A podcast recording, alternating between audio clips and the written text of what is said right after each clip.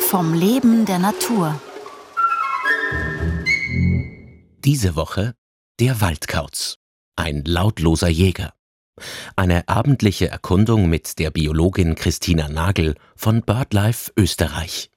Heute Revierabgrenzung bei der Herbstbalz.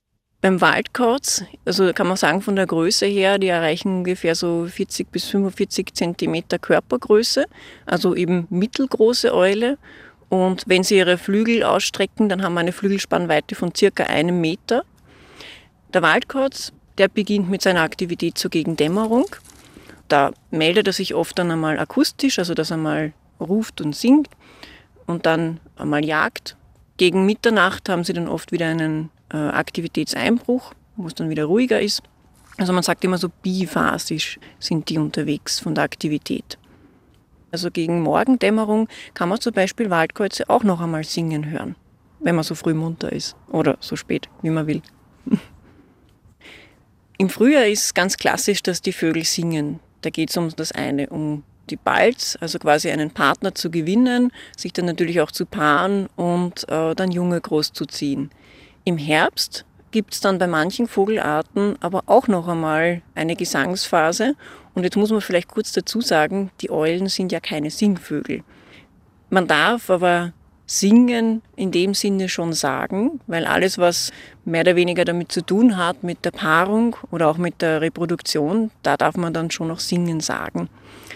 Und die Eulen, also jetzt, ich bleibe jetzt beim Waldkauz, der Waldkauz hat eine, äh, auch eine Herbstbalz weil die Jungen, die jetzt zum Beispiel heuer geschlüpft sind, also die schlüpfen dann im April, Mai, wachsen dann heran über den Frühsommer und im August ist es dann eigentlich so weit, dass sie dann ihr elterliches Revier auch schon wieder verlassen müssen.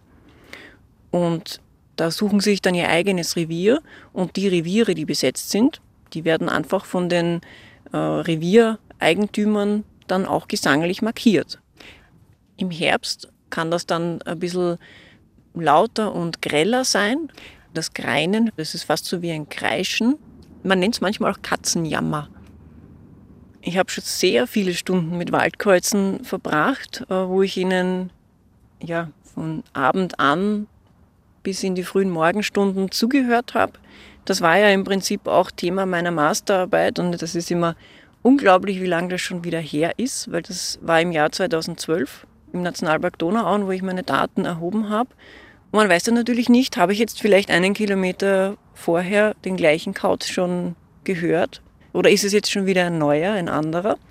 Und um das äh, herauszufinden, ob ich ihn doppelt gezählt hätte, habe ich einfach ihre Stimme aufgenommen und Waldkreuze haben so wie wir eine individuelle Stimme. Wobei man da dazu sagen muss, ich würde jetzt nicht äh, in einen privaten Wald einfach am Abend spazieren gehen, ohne das vorher abzusprechen. Also das ist schon ganz wichtig bei so nachtaktiven Arten, dass man das im Vorfeld abspricht mit den Jägern oder Grundeigentümern. Waldkreuze sind unheimlich heimlich.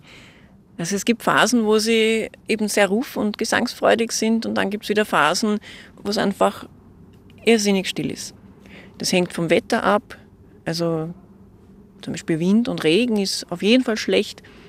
Windstille, sternenklare Tage sind dann schon wiederum gut. Da kann man ruhig mal rausgehen und horchen. Und Mondphasen haben auch einen Einfluss. Das haben mittlerweile schon Studien belegt. Ein spanischer Wissenschaftler, äh, Vincenzo Bentariani, hat zum Beispiel auch herausgefunden, dass helle Mondphasen gut für die Gesangsaktivität sind, beim Uhund, beim Waldkauz beispielsweise. Äh, also die belegen es zumindest damit, dass es einfach attraktiv ist, weil wenn der, der Uhu und der Waldkauz, wenn die zum Beispiel rufen und ihre Kehle aufblasen dabei, die haben so einen hellen Kehlfleck, dann wird der vom Mondschein beschienen und das ist besonders attraktiv fürs Weibchen, wenn sie ihn eben nicht nur hört, sondern auch sieht.